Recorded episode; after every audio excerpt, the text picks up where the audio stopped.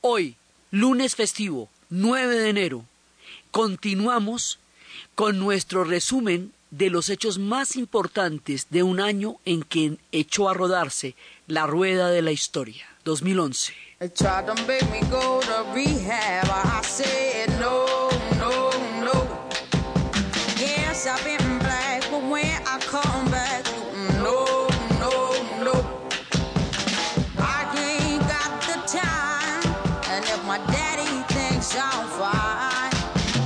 Try to make me go to rehab.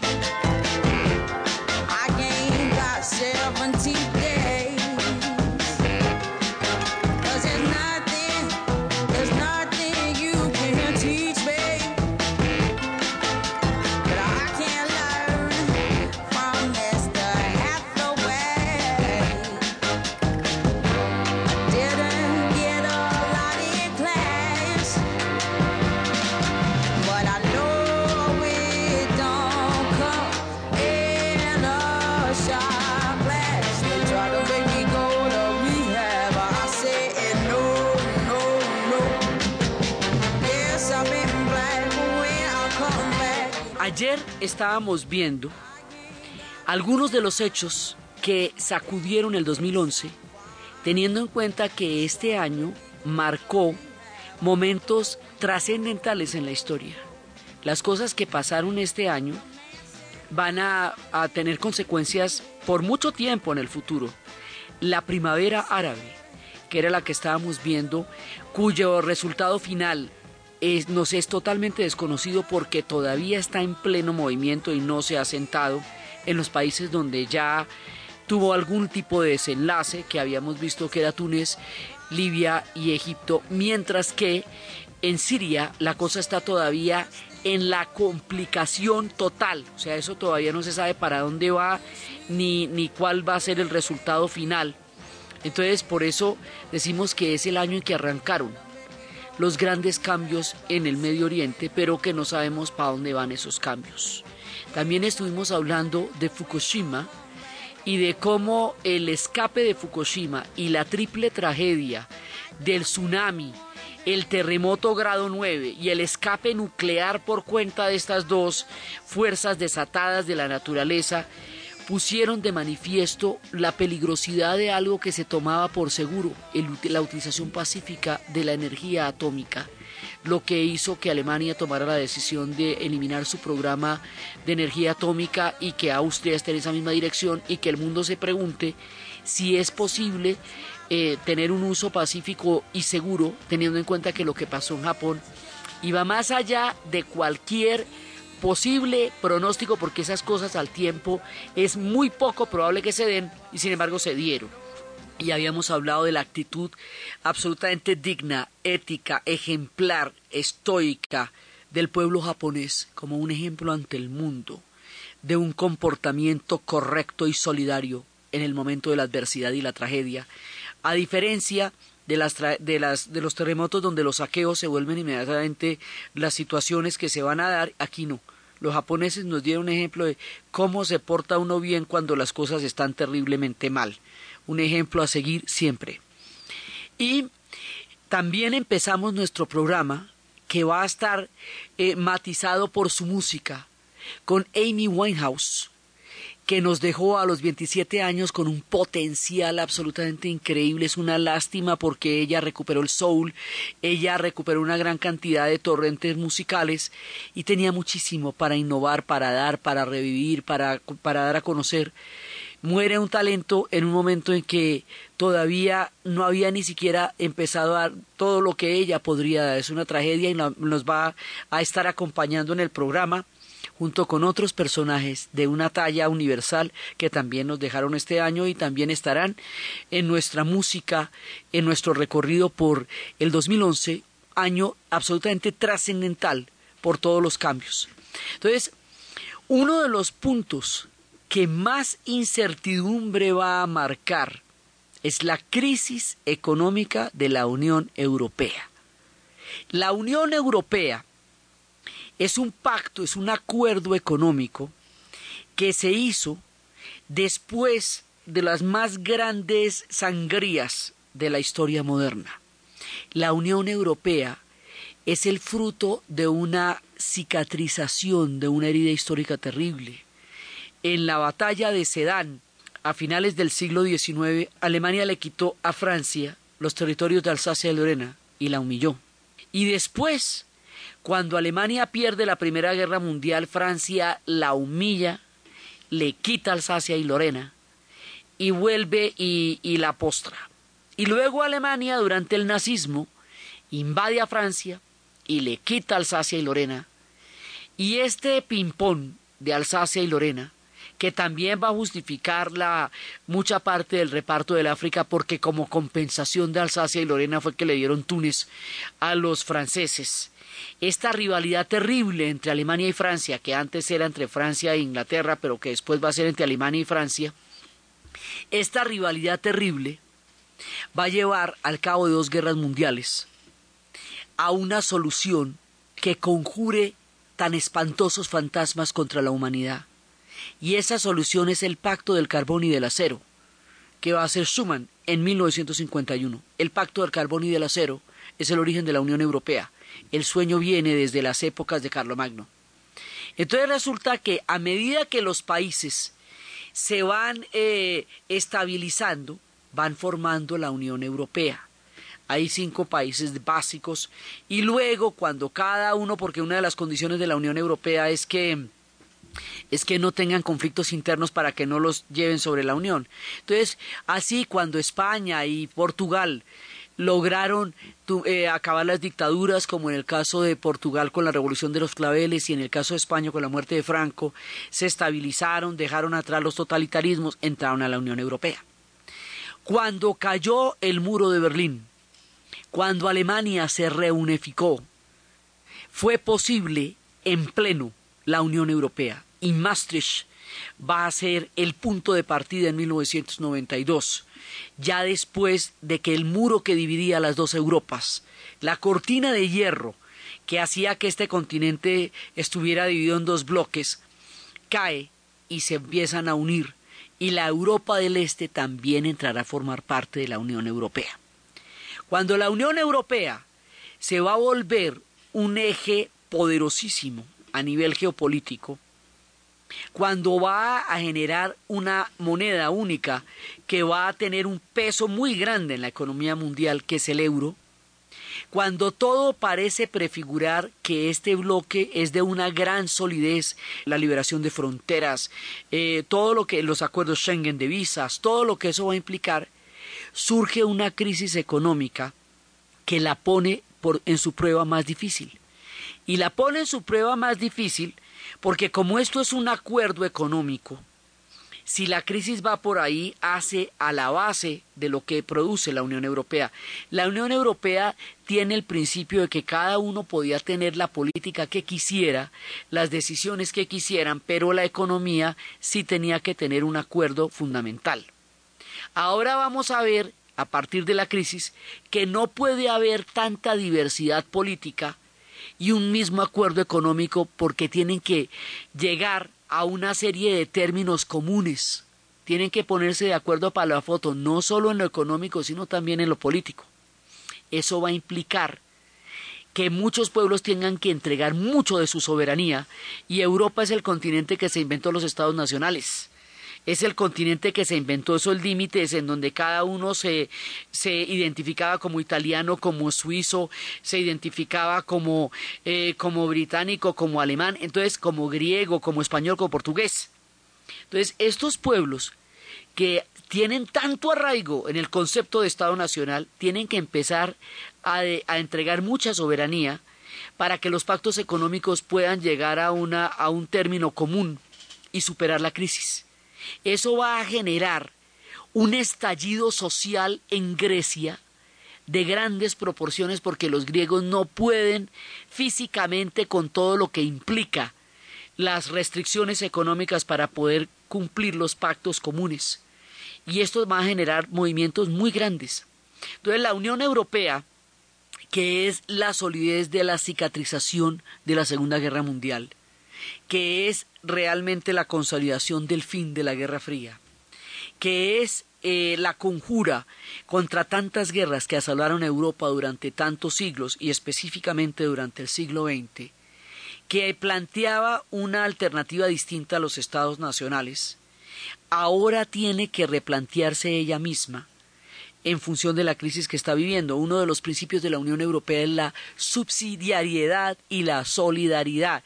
Quiere decir que cada Estado que esté en problemas tiene que ser subsidiado y ayudado por los otros estados para mantener la estabilidad del conjunto. Esto hace que países como Francia y Alemania, que son el eje de la Unión y los más poderosos y estables económicamente, tengan que darle la mano a Portugal, a Grecia, a Italia, a España, y es muy duro para ellos tener que hacer un esfuerzo económico tan grande. Y es muy duro para los pueblos que van a recibir estas ayudas someterse a las restricciones económicas que son necesarias para poder eh, salvaguardar su economía. Entonces, la Unión Europea va a enfrentar la prueba más dura desde, desde que se constituyó. El euro, la zona euro, va a entrar en un punto crítico.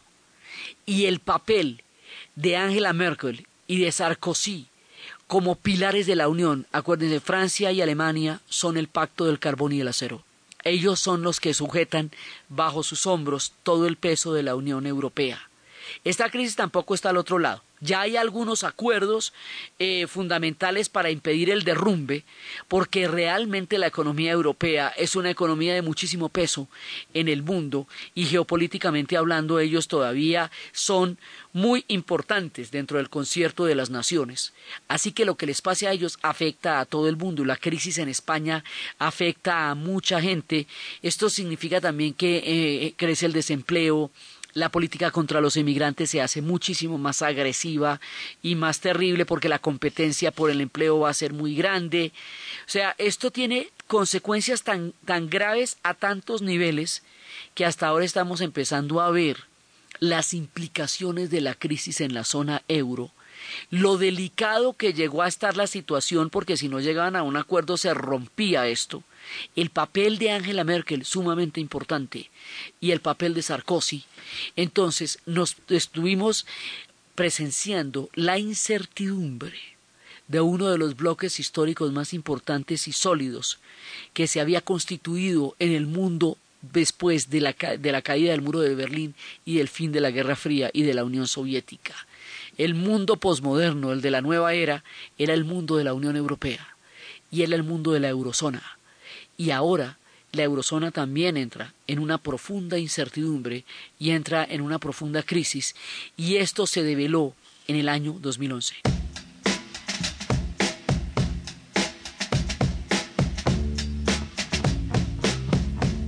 La historia del mundo en Caracol Radio.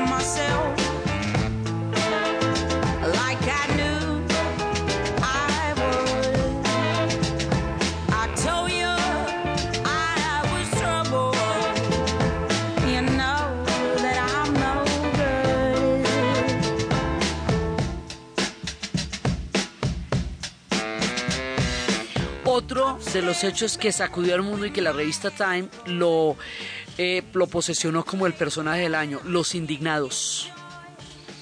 Y esto tiene en común que son movimientos juveniles.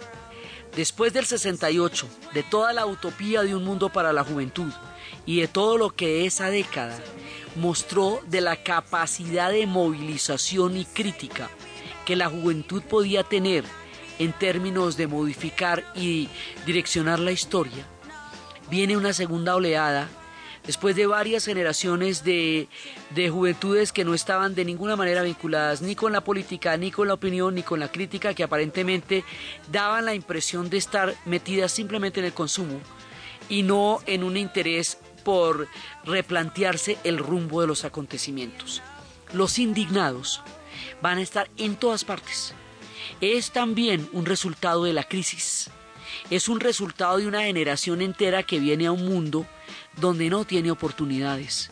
No las tiene en el Medio Oriente por todo lo que estábamos viendo con la primavera árabe, por todo lo que estos muchachos jóvenes que hicieron sus grupos de Facebook salieron a manifestar en las calles del Cairo, como en las del Yemen, como en las de Siria, como en las de Libia.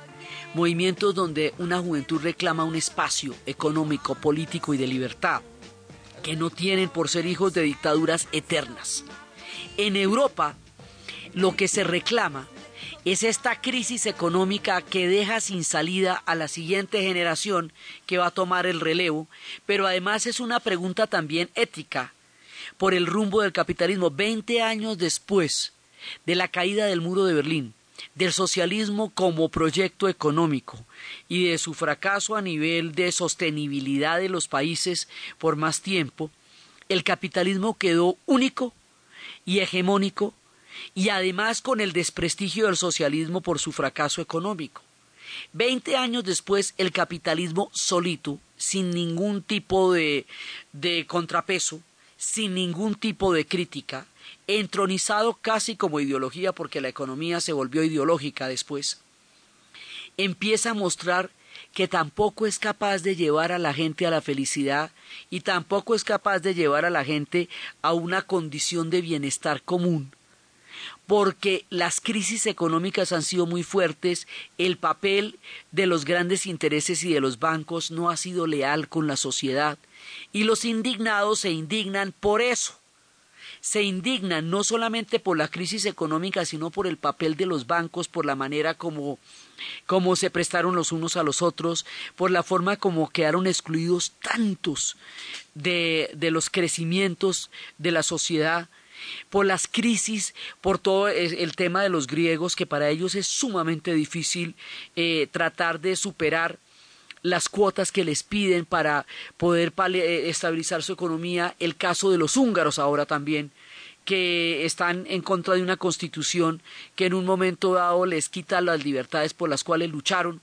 O sea, hay mucha gente que considera que tiene que haber controles, que tiene que haber niveladores sociales, que tiene que haber un manejo ético de la economía para que no se ponga en un momento dado en contravía con el bienestar de la sociedad.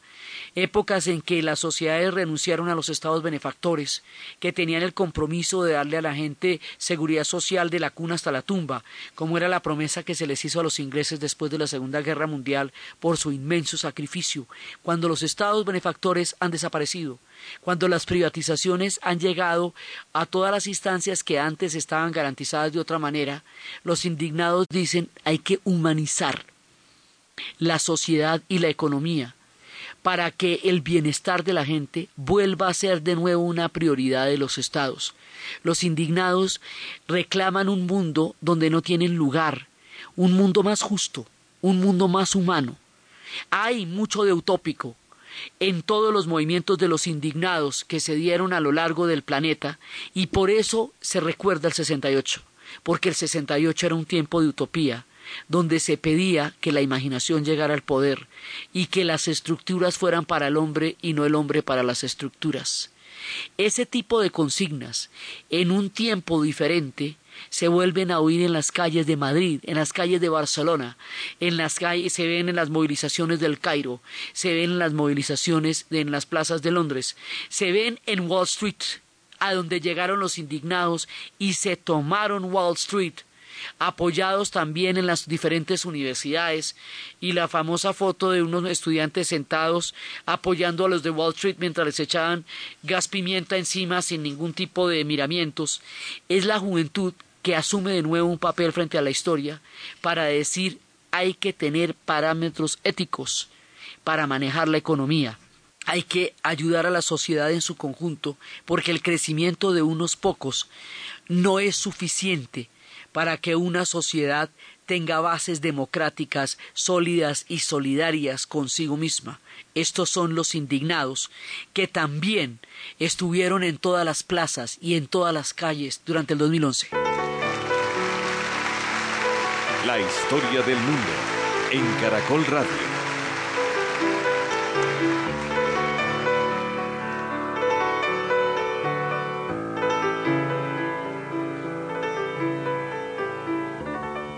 Yo no sé quién va más lejos, la montaña o el cangrejo.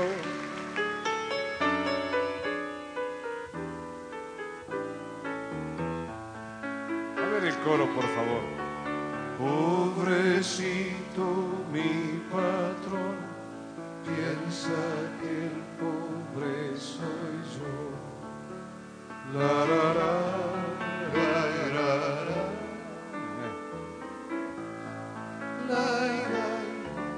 Hay pocos patrones, hay pocos. ¿Sabe por qué me doy cuenta que hay pocos patrones? Cuando, por el coro. Porque cuando hay pocos patrones el coro no tiene peso, no tiene autoridad. A lo mejor no tienen peso.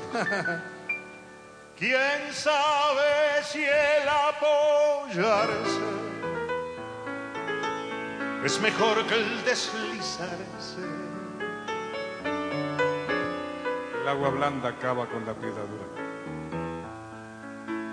Ahí vamos, el patrón y todo, ¿eh? Pobrecito mi patrón, piensa que el pobre soy yo.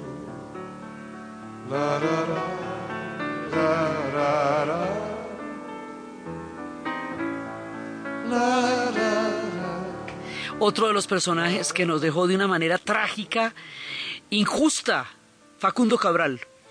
Facundo Cabral ha sido uno de los grandes de la construcción de la identidad de América Latina, del mundo folclórico, del mundo de, la- de los caminos de la vida.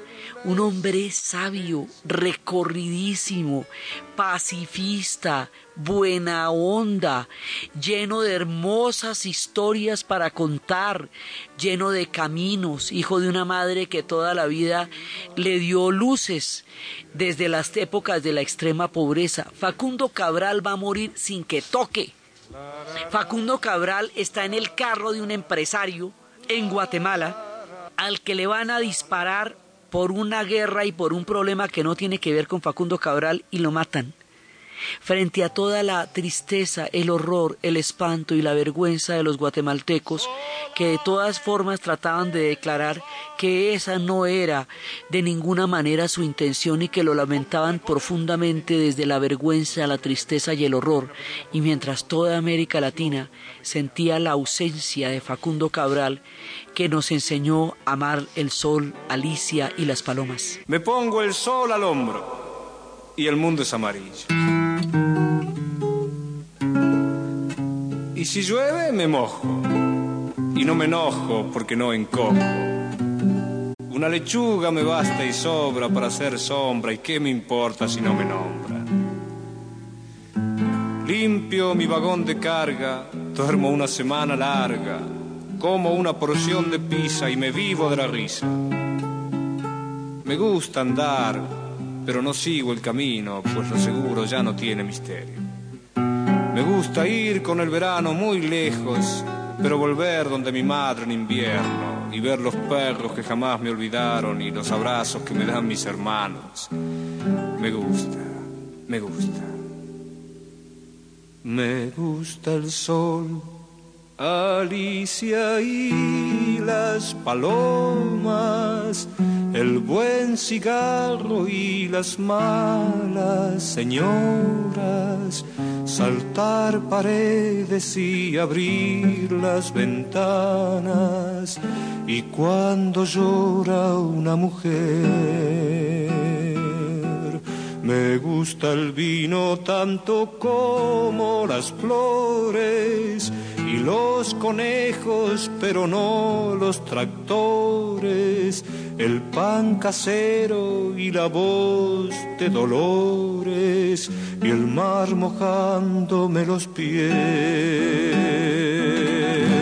No soy de aquí ni soy de allá, no tengo edad ni por venir y ser feliz es mi color de identidad. No soy de aquí, ni soy de allá, no tengo edad ni por venir y ser feliz. Es mi color de identidad.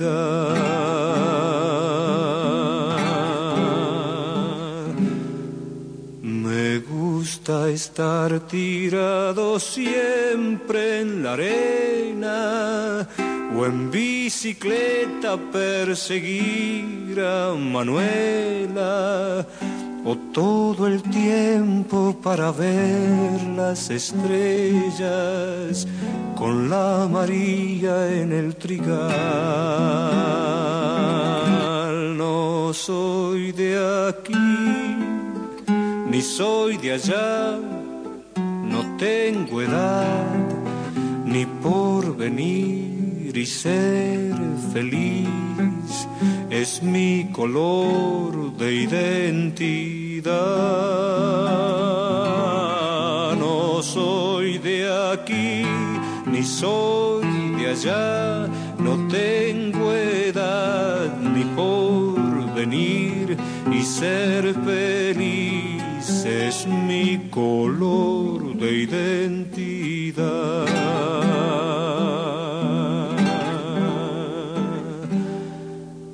La la la la la la la la la la la la la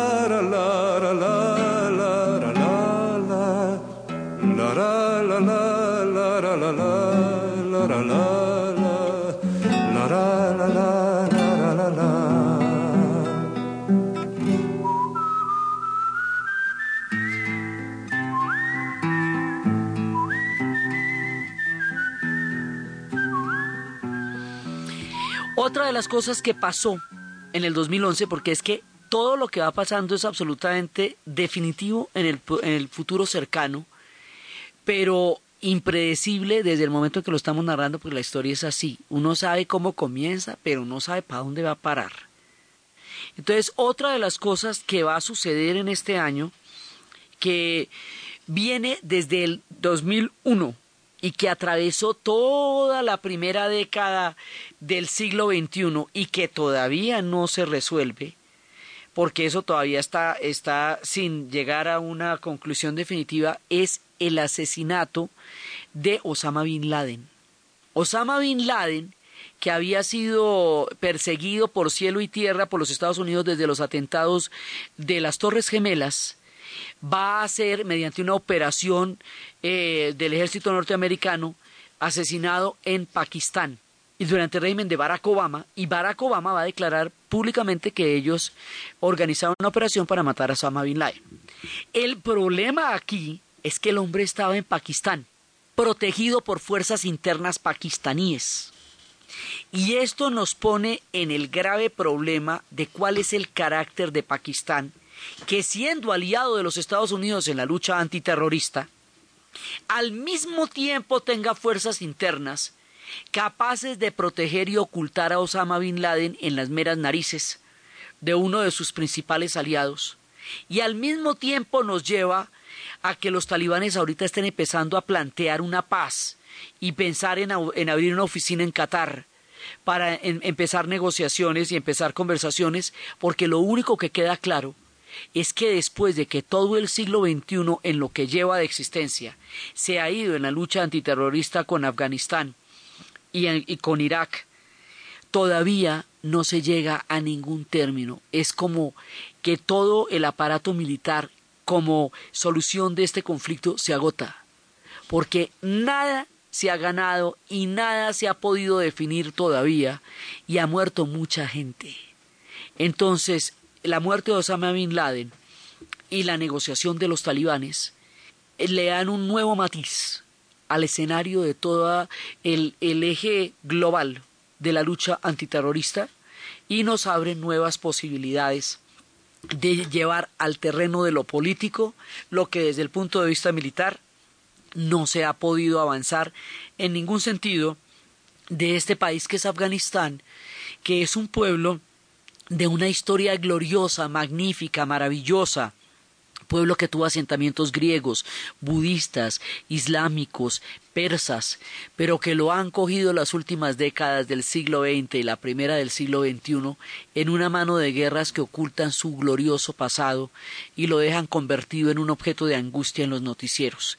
Estas historias de Pakistán y Afganistán, sobre todo porque Pakistán comparte la misma población de los afganos, ellos son también pashtuns en una gran medida, así que la frontera que divide a Pakistán y Afganistán es una frontera artificial creada en tiempos del mandato británico para que pudiera quedar del lado del imperio lo que en esa época era el único acceso por el Himalaya que era el paso Khyber. Entonces, el hecho de que sean el mismo pueblo y que estén separados por una frontera artificial construida por las potencias hace que los límites entre un conflicto y otro no queden claros y que la calidad de alianza entre los Estados Unidos y el tema de los talibanes tampoco quede clara. Y en la mitad de todo esto viene la muerte de Osama Bin Laden, dejando más interrogantes que soluciones en la guerra antiterrorista y eso fue también otra de las que, cosas que pasó en el 2011. Pero no solamente nos dejó Facundo Cabral, también nos dejó una mujer de piel descalzos, una mujer de Cabo Verde, una mujer que es una de las voces más hermosas del África donde existen las voces más hermosas, porque hay que ver que el potencial y la, y la musicalidad del África es una de los grandes tesoros del planeta Tierra. Esta mujer que siempre se presentó con los pies descalzos, para recordar la pobreza de su tierra de Cabo Verde, esta mujer digna, altiva, elegante, maravillosa, casual, informal, genial, que va a conocer la fama tardíamente, después de los cincuenta años, y el mundo va a deleitarse con su voz, nos dejó en el 2011 Cesárea Borá. La historia del mundo en Caracol Radio.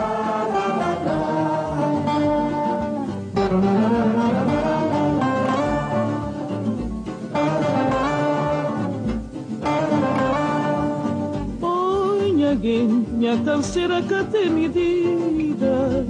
Oñegueña, toca afronta com passar. alguém 30 anos de santo mesmo. Leva a família de chame solto, minha tristeza e minha saudade. alguém minha canseira que tem medida. Oñegueña, toca afronta com passar. alguém 30 anos de santo mesmo. Leva a família de chamiçou, minha tristezinha saudade.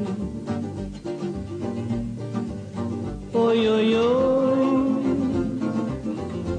Nhos levanta, nhos de chão. Cabo Verde, quem a terra, revolta manca poder, cacha ninguém pagando mão. Oi, oi, oi. Nhos levanta, nhos de chão. Cabo Verde, quem a terra, revolta manca poder, cacha ninguém pagando mão. Nhos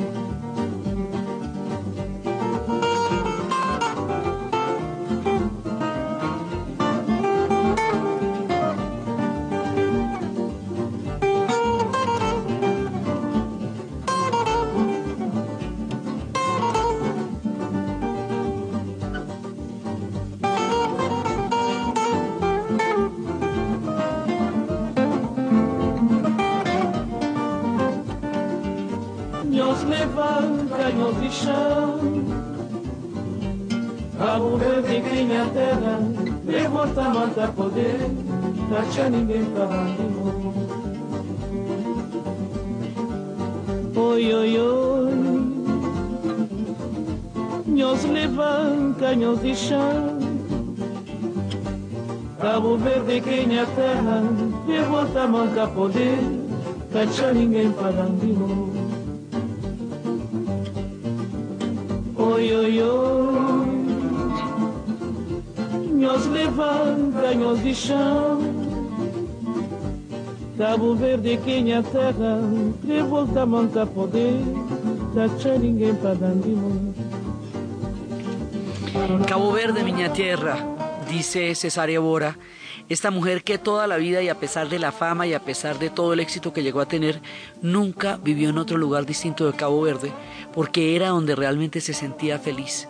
Esta mujer que nos visitó ya de salida de la vida, alcanzó a venir a Colombia cuando ya, ya estaba bastante achacadita por toda la, la larga historia de su vida pero todavía tenía la magnificencia de una voz fantástica y nos deja llenos de añoranzas y de, y de la musicalidad de uno de los lugares que produce más cantidad también de, de, de cantantes y músicos que es Cabo Verde, con ritmos increíbles, colonización portuguesa en tiempos del reparto del África, razón por la cual ella canta en portugués y representante magnífica de esta musicalidad maravillosa de las mujeres del África que estremece de sentimiento y de belleza. Una mujer realmente emblemática, realmente simbólica, con una talla histórica impresionante, es dejada libre después de años y años de arresto domiciliario, aún sin sushi. La Premio Nobel de Birmania, los, la gente de Birmania o Myanmar, como se puede, se le dice también a este país, lo, lo llaman ellos así, la llama con toda la boca llena la señora. Y cuando uno pasa por la calle donde ella vive, en, en Yangon, la capital de Birmania, le dicen a uno, ahí vive la señora. Y lo dicen con un orgullo porque esta mujer, en su país, tiene la talla de Mandela. Esta mujer se ha convertido en un símbolo tal que el régimen la tomó de rehén para presionar cada vez que había movimientos de democratización o de protesta contra una dictadura que lleva más de 35 años en el poder y que ha asumido a este pueblo en un atraso histórico terrible al lado de las grandes potencias económicas porque Birmania o Myanmar quedan, limitan con China, con India, con Tailandia, con todos los grandes dragones de la economía del Asia y ellos están 200 años atrás por la dictadura, por la prohibición durante tantos años, por la censura de prensa, eh, ir allá como periodista es una cosa sumamente peligrosa en una época, pues además no hace nada era en la, prohibición, la prohibición de importación de carros lo situaba en el túnel del tiempo. Un país bellísimo, bellísimo, bellísimo, bellísimo, de una espiritualidad increíble, de una, de un, de una gran calidez, de una gente muy bella, sometidos a una dictadura feroz. La dictadura tenía a esta mujer como termómetro de su intolerancia y en las épocas en que los monjes, que son el soporte espiritual literalmente de la nación, alrededor de 500.000 monjes, gravita la nación birmana como un compuesto espiritual y cósmico que se desenvuelva a través de la figura de Gautama Buda. Durante mucho tiempo, cada vez que las cosas se ponían pesadas la volvían a arrestar. Ella ha estado de, detenida y libre mucho tiempo, pero mucho más tiempo detenida. La vida la metió en toda la porque ella simplemente se devolvió a Birmania porque había muerto su padre, hombre también insigne la independencia de ese país y le tocó todo lo que le tocó.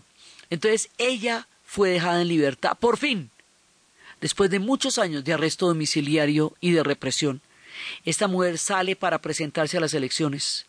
Es el momento en que el régimen de Myanmar empieza a aflojar la férrea dictadura, que se puede hablar en público lo que antes no se podía, que los periodistas pueden cubrir a la luz del día lo que antes tenía que ser clandestinamente, que empiezan a abrirse los vientos de reformas y de cambios, tal vez por los efectos de haber ver caer uno por uno los dictadores de, del norte del África, de ver cómo los regímenes despóticos más afianzados han ido cayendo en manos de los jóvenes estudiantes en la era de la globalización y de los pueblos que los apoyaron.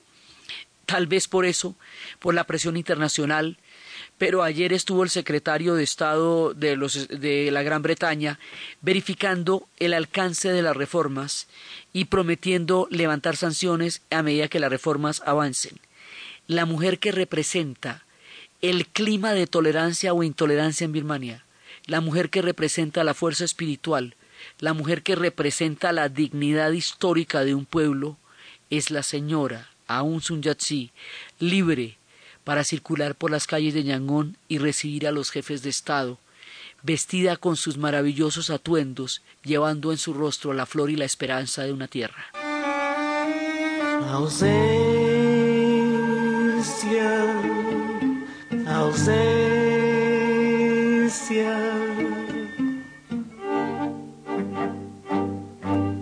Se asa um tivesse para voar és distância. Se um gazelo fosse para correr sem nenhum canseira, então já na roceio tava mamacheia e nunca mais ausência tá ser nos lema. Maçona pensamento tá viajar sem medo. Minha liberdade um ter e só na minha sonho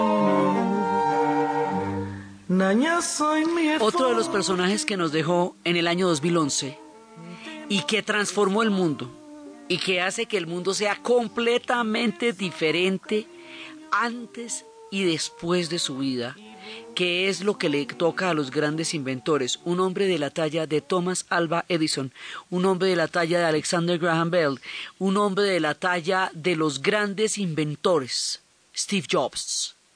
Steve Jobs, hijo de la contracultura, de los movimientos de los años 60, de los que creó la aventura del computador personal, partiendo de una, de una locura histórica que se llamaba Altair, por el, el, primer computador se llamaba Altair por la porque en el capítulo de viaje a las estrellas de esa del día que lo empezaron a inventar el Enterprise viajaba a Altair entonces crearon prácticamente una sopa de piedras, una cosa que era un invento y que se fue perfeccionando colectivamente a medida que todo el mundo le iba añadiendo teclados, discos duros, hasta llegar a formar el computador personal que con la idea que ellos tenían era una idea prometeica, quitarle el fuego a los dioses para dárselo a los hombres, quitarle el poder de los computadores a las grandes corporaciones, que era el caso de la IBM, que tenía edificios gigantescos donde, donde un computador ocupaba el espacio de una nave, y volverlo una cosa que todo el mundo pudiera tener, y al poderlo tener empieza la conectividad,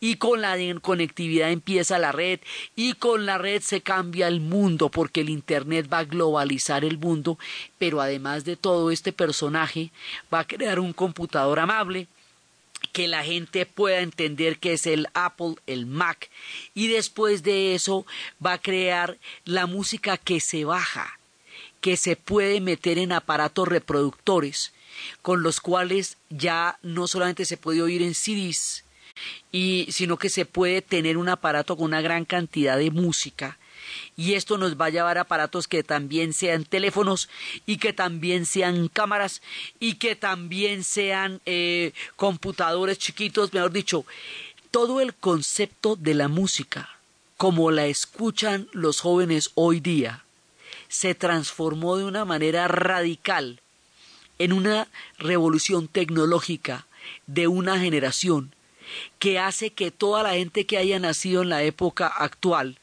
tenga un referente del mundo completamente distinto a la generación anterior.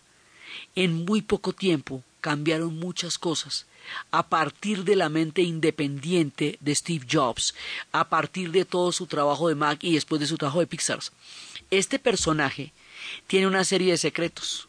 Dice que no hay que vivir la vida de nadie más, que hay que vivir solamente su propia vida y realizar sus propios sueños. Este personaje dice que si uno es dueño de uno mismo, nadie lo puede usar a uno en contra de uno. Este personaje, cuando hablaba en las universidades y decía estos discursos de su vida ante los jóvenes, mostraba una independencia de mente, de criterio, de creatividad.